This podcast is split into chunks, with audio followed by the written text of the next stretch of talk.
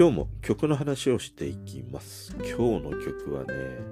柴田真由美が歌う白いページの中にというね、1978年、もう42年前の曲です。この曲はね、たまたま今朝ね、あの、まあ、YouTube をね、ぼーっと眺めていて、まあ、出会った曲なんだけど、ものすごくね、いい曲だなと思って。聞き覚えはあったんだけれども、改めて、えこうしてね、聞いてみると、懐かしい思いにさせられるようなね、そういう一曲で、やっぱりいい曲っていうのは、まあ何年経とうとも、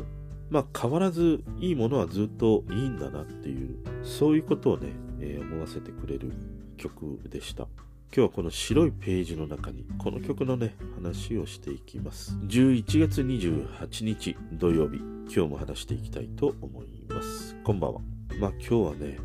まあ42年も前のね曲ということなんだけど、まあ、たまたまあの YouTube のサムネをねずっと眺めていてでふとね聞いた曲なんだよね。調べていくと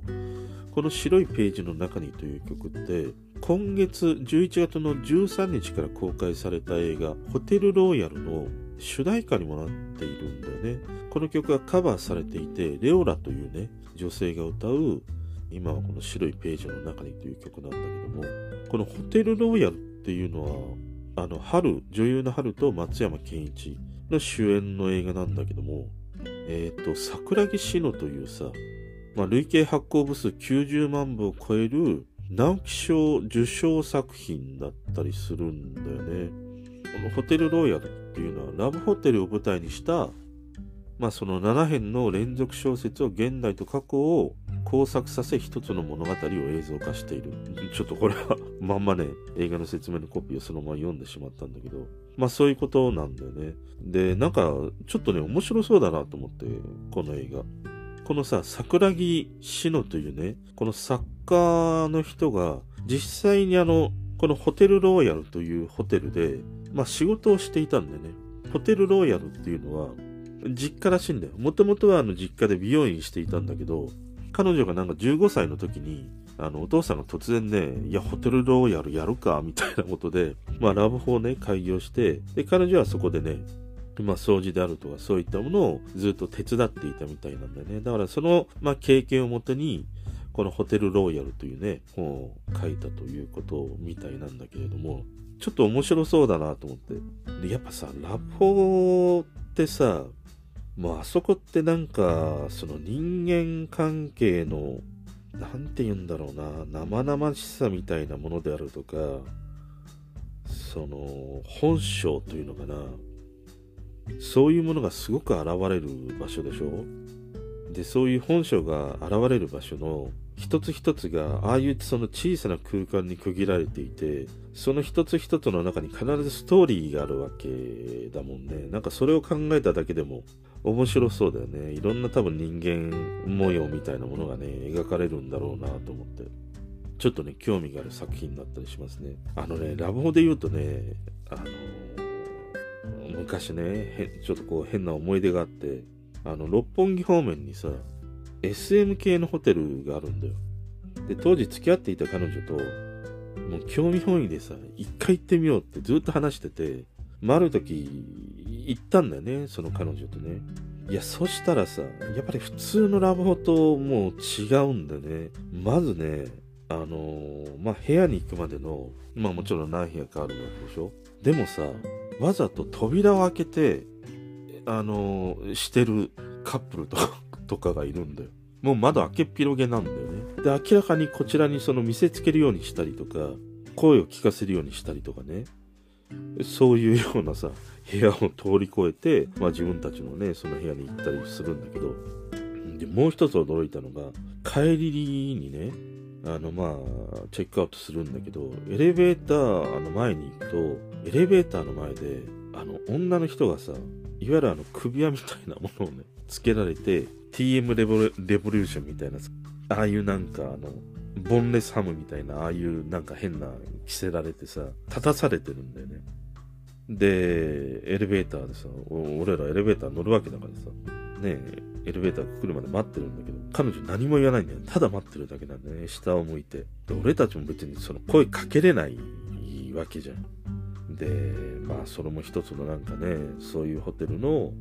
まあ、プレイの一つなのかなとかね、なんかすごい衝撃的だったことをね、思い出すね。まあだからさ、そういうその人間模様が見れるようなね、このホテルロイヤルっていうのはちょっとね、俺はなんかちょっと興味をそそられるね。でね、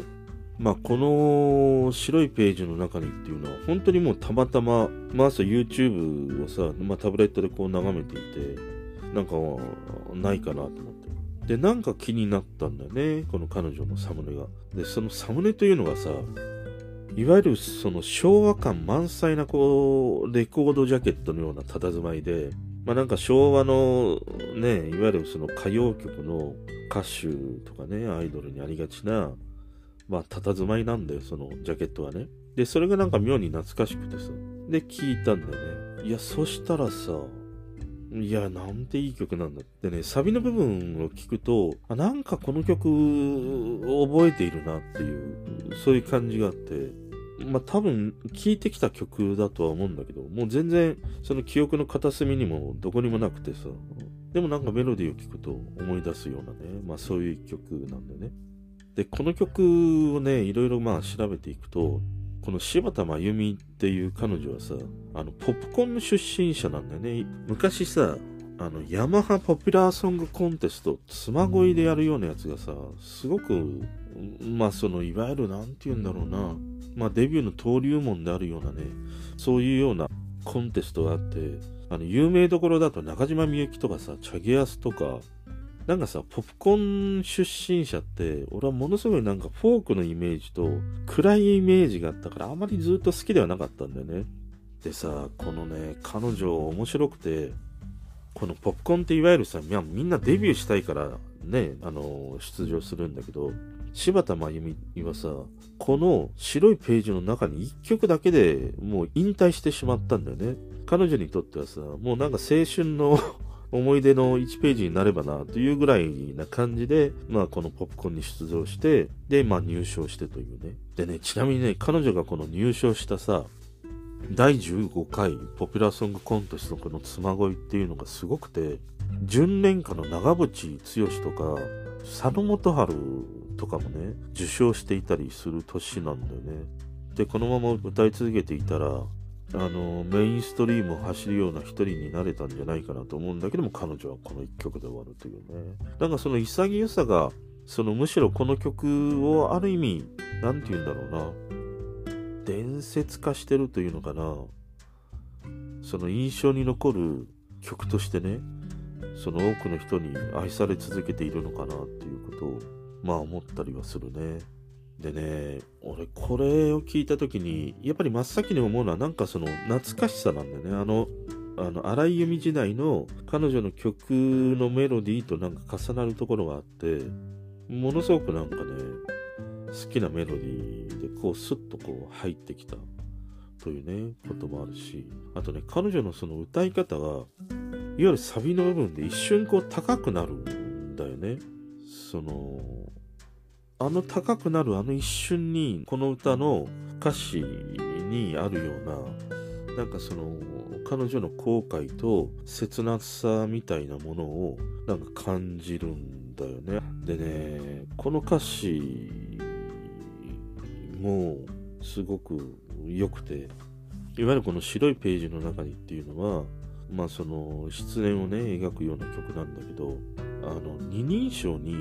あなたとかね、そういう言葉は一切使わないんだよね。その、付き合ってきたであろう彼を表す言葉っていうのが、見守る瞳があったとかさ、優しいはずの声がとか、そういうような言葉で、その彼を表現していたりするんだよね。ここになんか、彼女のその、今回のこの曲のね、こだわりみたいなものを感じるし、なんかこのさ、優しいはずの声が悲しい糸を引いて、許し合えた短さを遠くで響かせるとかね。こういう歌詞って響くものがすごくあるんだね。こういう恋愛の曲ってさ、なんか変わらないんだなと思うね。40年以上の前のこういう歌詞を読んでもそうだし、まあ最近のね、歌詞みたいなものを読んでも思うことは人を好きになる心とかさ、まあ、別れた後の辛さとかさそういうものっていうのはもうずっと普遍でね変わらないんだなっていうことをねなんか思わせてくれるこの曲だったりしましたね。こうしてさやっぱり40年以上前の曲がカバーされてそしてまた今の人たちに聴かれるでしょ？でやっぱりシンプルな曲はもう何年経ってもいいしまあ何百年多分経ってもさこう歌われたり聴き続けられていくんだろうなっていう。だからきっと今回ねこうしてまあ約40年ぶりぐらいにねまあこういう映画の主題歌になるような形でカバーされてまた今の人たちに聞かれるわけだから多分これがまあ彼女がリリースした年から100年ぐらい経って2080年ぐらいになってまたカバーされた時に今日俺がこうして話してるようにねこの曲をまた彼女が歌う姿とかを見ていややっぱりいいわこの曲って思ってる人が必ずいるんだろうなっていうふうに思うとさものすごくなんか不思議なこ時間の断片みたいなものを感じるよね。その時代時代に多くの人に知られてる曲っていうのはずっと繋がっていたりはするんだけど、でもその一部の人の間ではね、評価されているんだけれども知られていないっていうね、曲とか忘れられてしまった曲っていうのは、時々こうやってふとね、聞かれるようなシチュエーションが出てきて、その断片がこう点線のようにこう、ね、なっていったりはするんだけども、ででもなんかその点線であっても、やっぱりいい曲っていうのは結果としてね、点線であれどもやっぱり繋がっていくということを考えるとね、この曲はなんかそういう一曲になるんだろうなと思って、なんか今日はね、ふとこの白いページの中にという曲にね、出会えて嬉しかったなという、そんな日でした。それでは。